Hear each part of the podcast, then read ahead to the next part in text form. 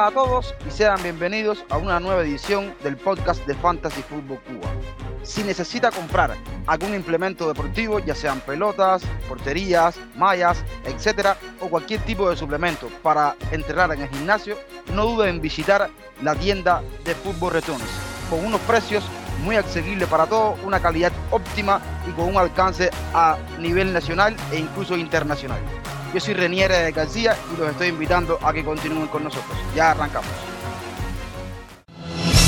En la jornada 22, el líder le endosó 4 a Chelsea. Diego Jota volvió a anotar, pero el joven Conor Bradley, con gol, dos asistencias y tres puntos de bonus, fue el líder de la semana sumando 21 puntos. Tres menos alcanzó Elilla Adebayo y con su hat-trick, Luton goleó a Brighton en su estadio, además de dejar su barco en cero. En Selhurst Park, S y Olise arrasaron. Entre los dos se llevaron 30 puntos, gracias a tres goles, dos asistencias y cinco puntos de bonificación. De los portadores del brazalete, de los delanteros, de los guardametas, de eso y mucho más hablaremos hoy.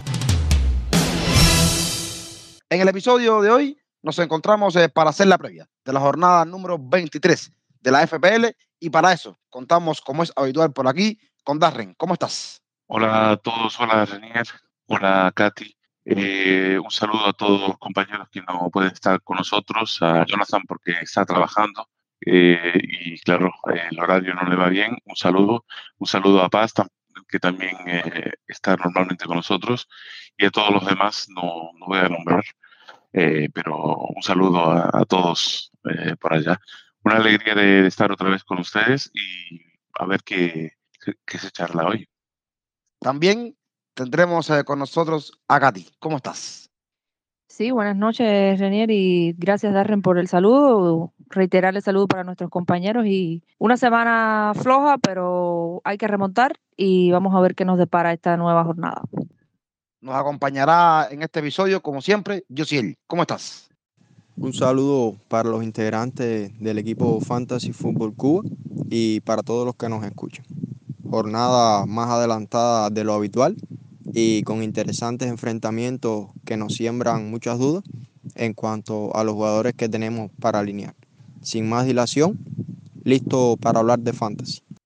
Antes de comenzar con los temas del episodio, les propongo una pausa y ya estamos de regreso.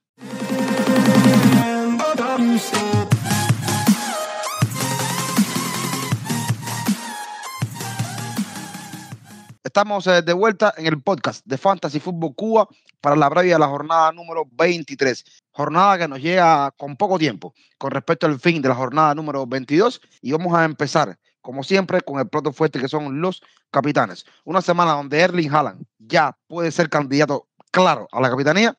Para ustedes, ¿cuáles son las mejores opciones? Sí, mi recomendado en la capitanía para esta jornada número 23 es una de las sorpresas positivas que ha tenido la temporada. Y bueno, me atrevería a decir que lo único salvable dentro de la alineación de Chelsea, en cuestiones fantasy, claro. No hay que ser adivinos para saber que hablo de Cole Palmer.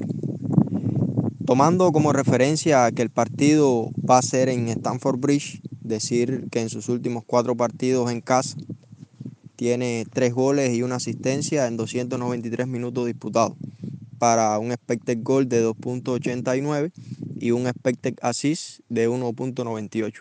Sin duda el mayor referente en ataque de Chelsea.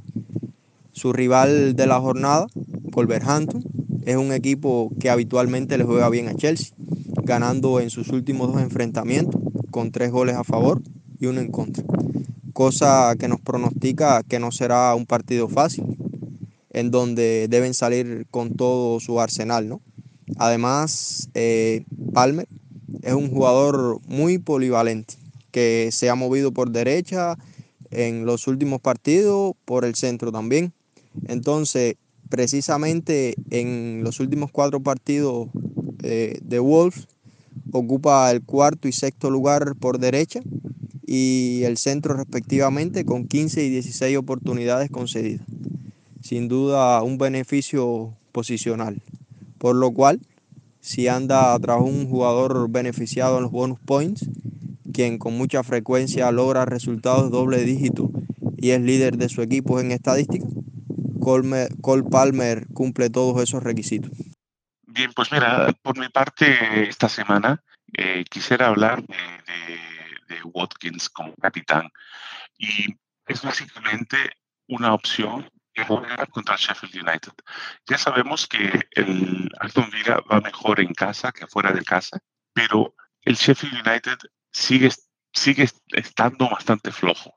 No, los veo todavía, tuvieron, tuvieron un tiempo que parecía que, que mejoraron, pero yo creo que, que este, que este Watkins puede tener unas eh, oportunidades. Ya sabemos que, que, de todos modos mucha gente se está pensando cómo van a hacer con sus delanteros, que luego eh, eso es, otro, es otro tópico. Watkins contra un Sheffield United. La semana pasada ha tenido un gol y si se corta las uñas de los pies, tiene un segundo gol. Ha sido por milímetros que, han, que, han, eh, eh, que ha salido fuera de juego. Entonces, es un jugador que este año sabemos que lleva 10 goles y 11 asistencias. Mucha gente puede decir, ah, bueno, pero no sé si, si, si Watkins es la opción. Yo, contra el peor equipo de la liga, me quedo muy contento de ponerlo de capitán esta semana.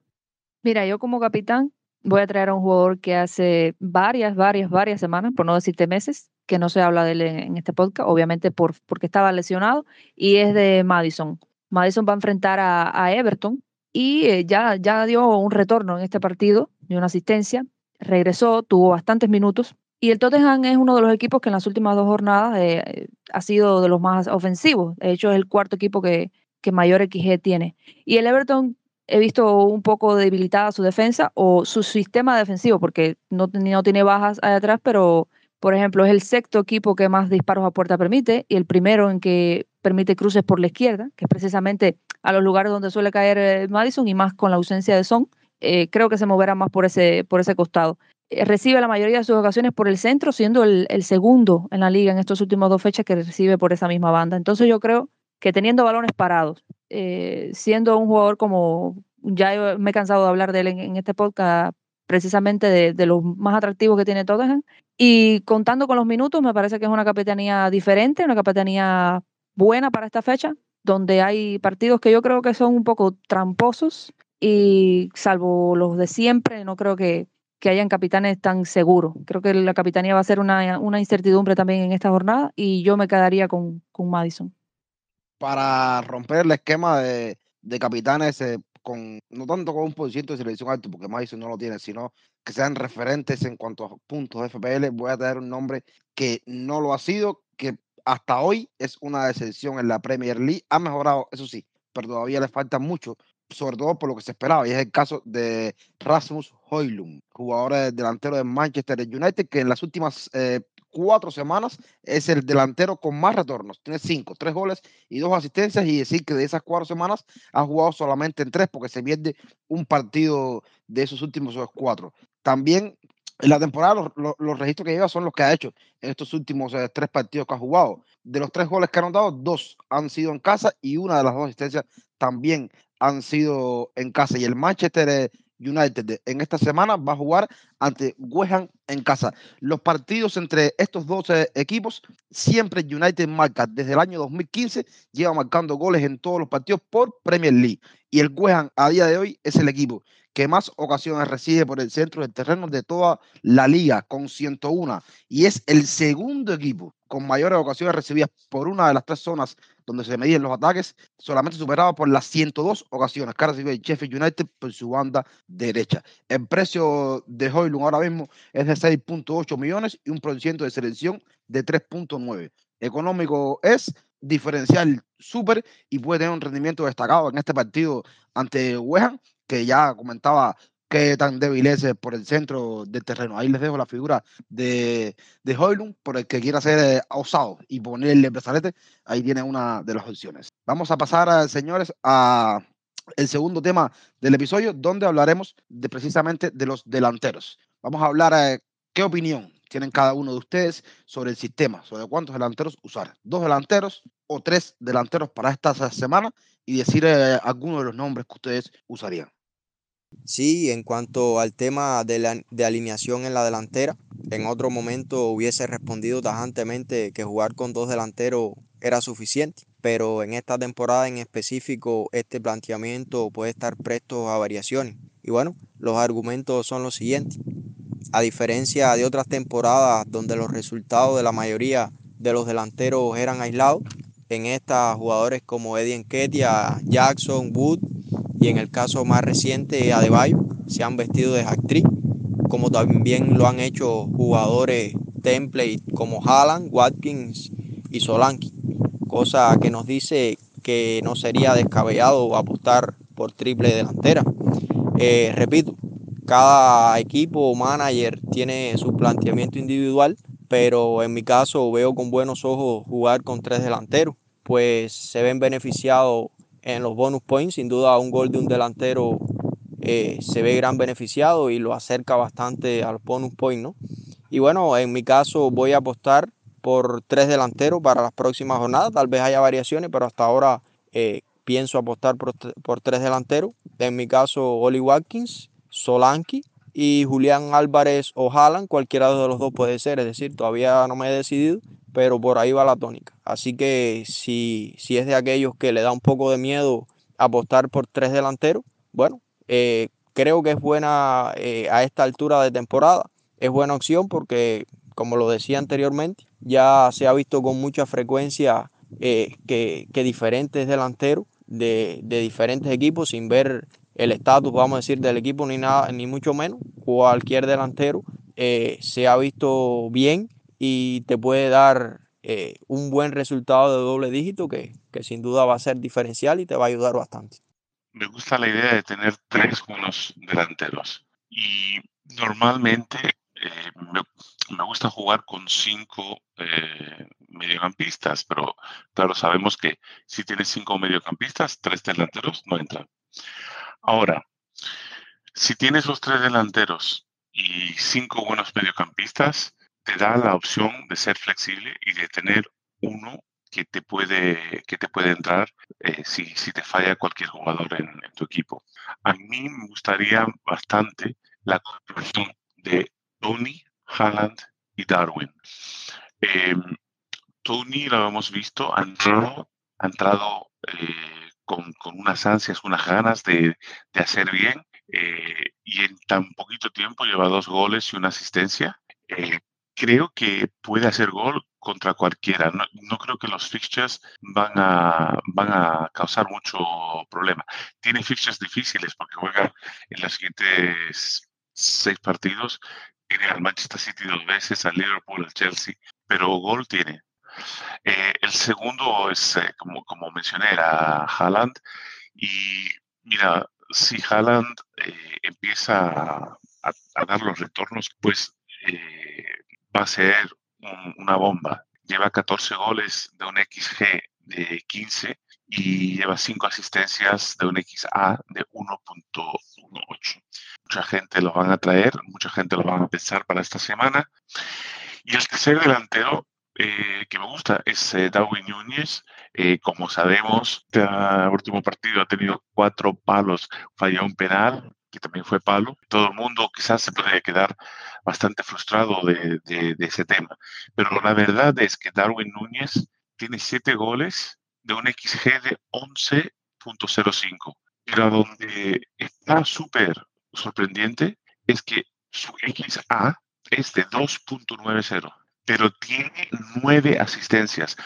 Lo que está fallando de goles lo está recibiendo, lo estamos recibiendo en asistencias con este jugador. Y ahora que no está Sala, la combinación de Darwin y, y, y Jota es increíble. Si el otro día, en vez de dar cuatro veces al palo, eh, podría haber metido cuatro goles y entonces estaríamos todos hablando qué bueno es Darwin.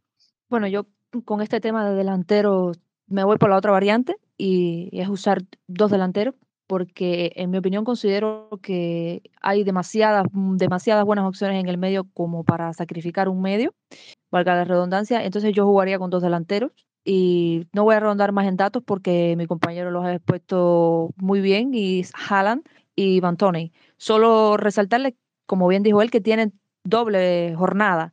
en la jornada 24, si mal no recuerdo, y eso quieras que no es un, un hándicap positivo, porque vas a tener eh, dos delanteros que te van a puntuar doble. Y eso les, les da puntos eh, en frente a otros que no los van a tener. Y básicamente es eso, delanteros que son muy goleadores, Haaland si regresa en, en la forma en la que lo dejó, podría ser eh, brutal.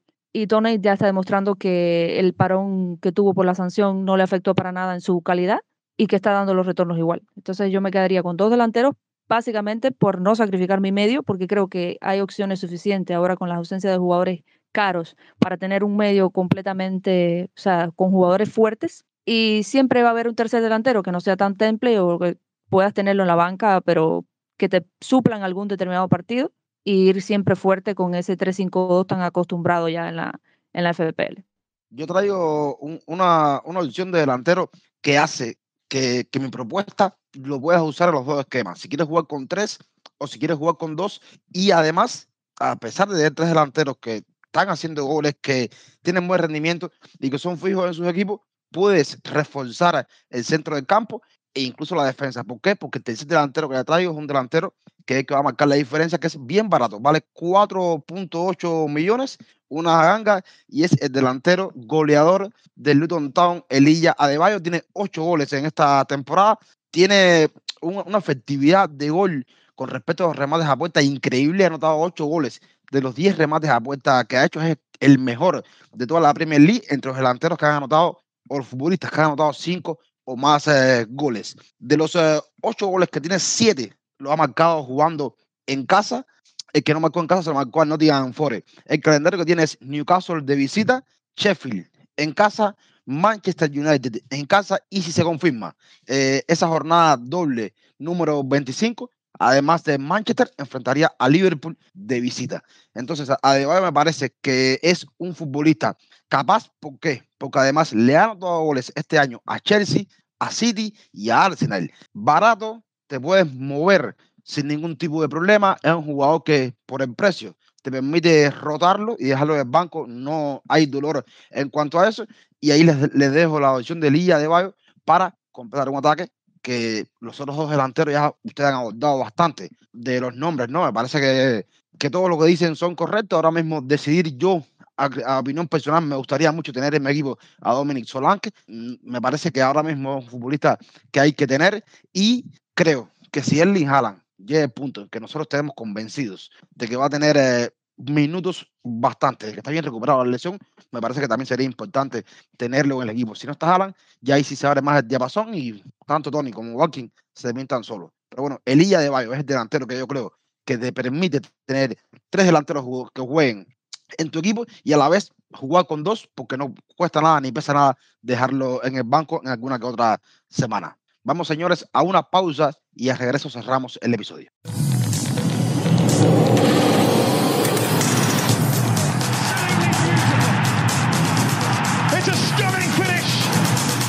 Estamos de vuelta para el último tema. Es un tema un poco eh, polémico, un poco raro de tratar, porque es el tema de los porteros. Y estamos en un momento de la temporada donde la gente está guardando mucho sus transferencias y es verdad que cuesta mucho gastar una transferencia en portero, pero para todos los managers que tengan un portero que no le llamen la atención o que quieran moverse, aquí les vamos a dejar algunas opciones de portero de cara a las próximas jornadas de la FPL.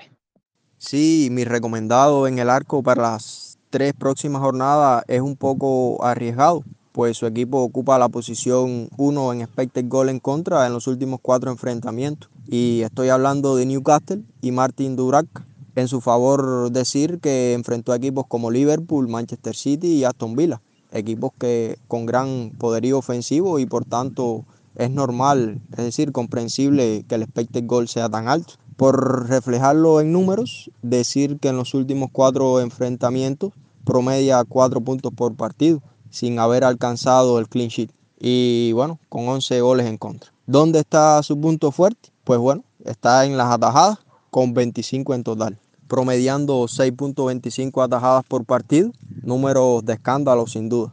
Además de sumar el penalti atajado nada más y nada menos que a Mohamed Salah. Ahora, si todo eso eh, lo ha logrado ante equipos como Liverpool, City Villa, qué decir cuando enfrente a Luton, Nottingham Forest y Bournemouth, equipos que, que son los tres próximos rivales.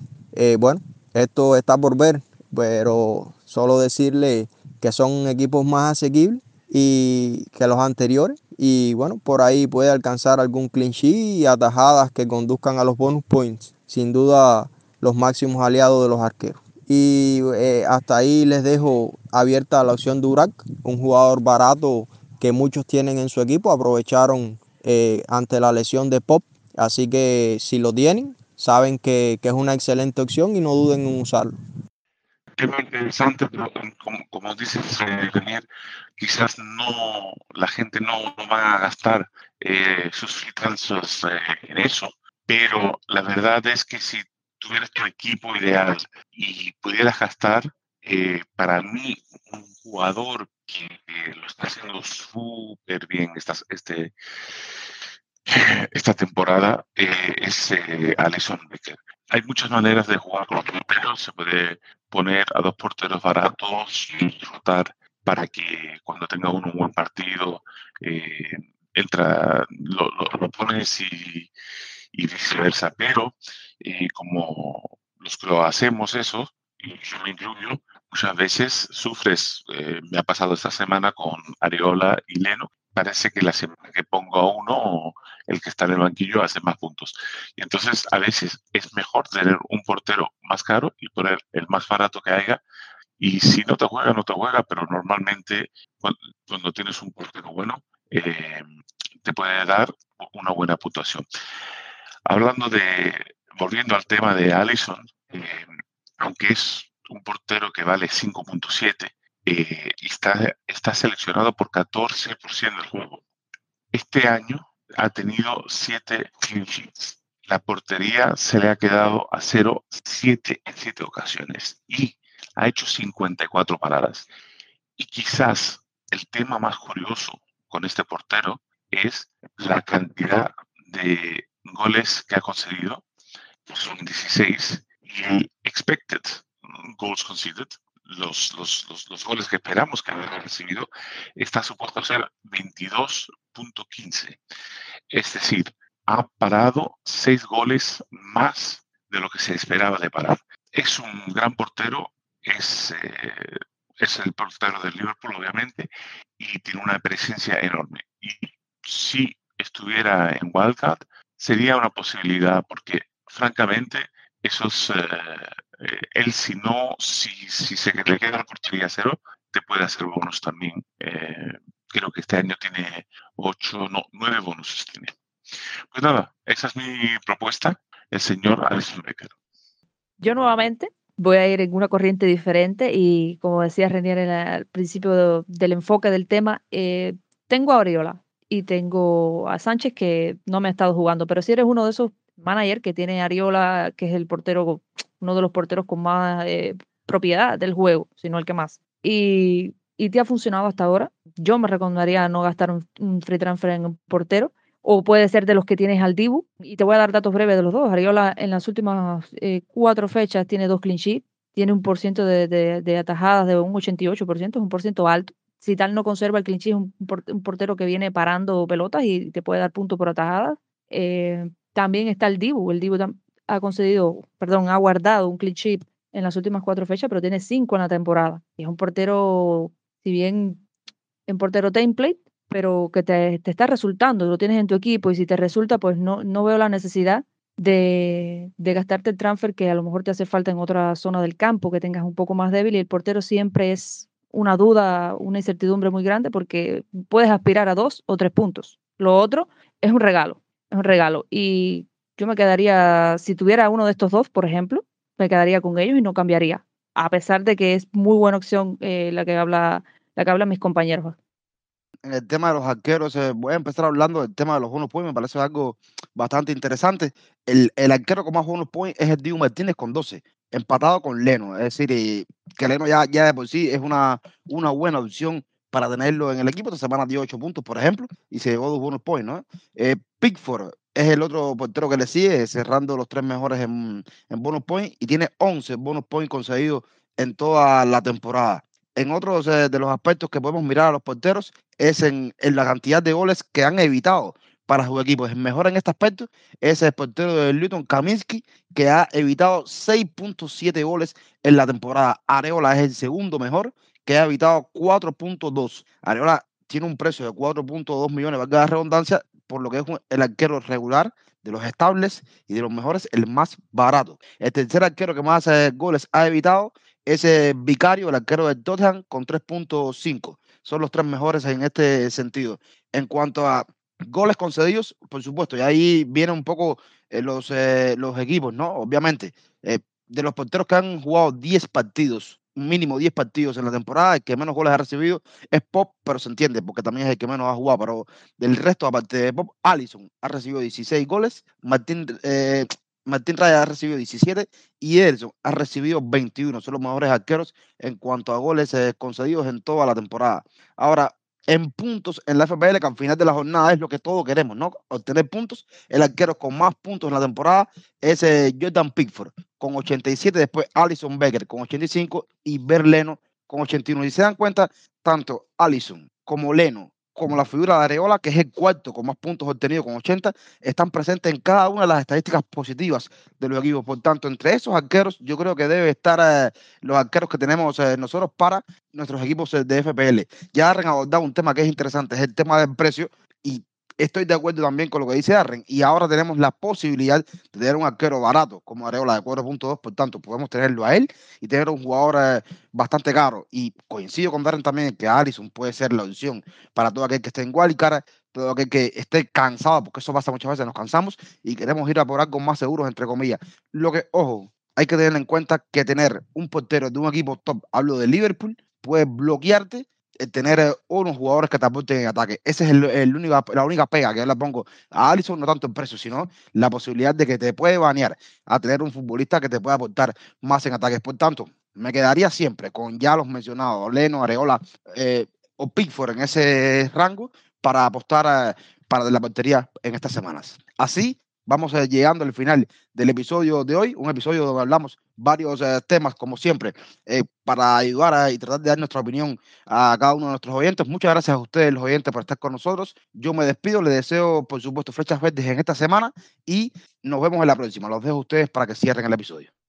Como siempre, fue un placer el haber compartido con ustedes estos minutos dedicados al Fantasy. Y recuerden, nunca debemos descartar a ningún jugador, aunque su rival de turno sea el equipo más fuerte, ¿no? y si le ha dado resultado en su plantilla, no se deje persuadir por otras opciones que resulten más tentadoras, que sin duda la paciencia y confianza pueden favorecer que las flechas verdes toquen a su puerta.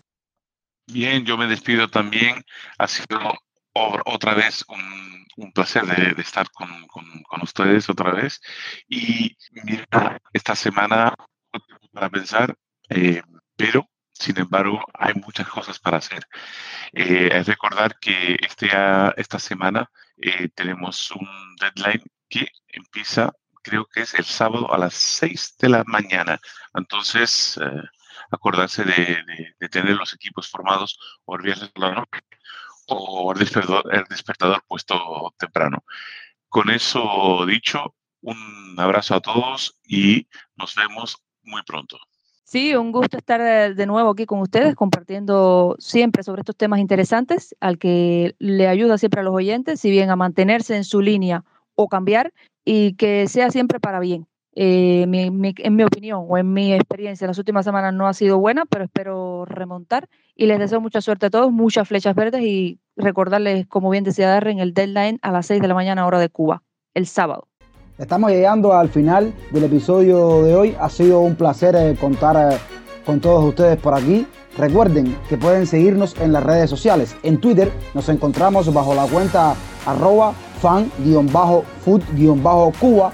También pueden seguirnos en Telegram y ser parte de nuestra comunidad y participar en el debate que tenemos a diario.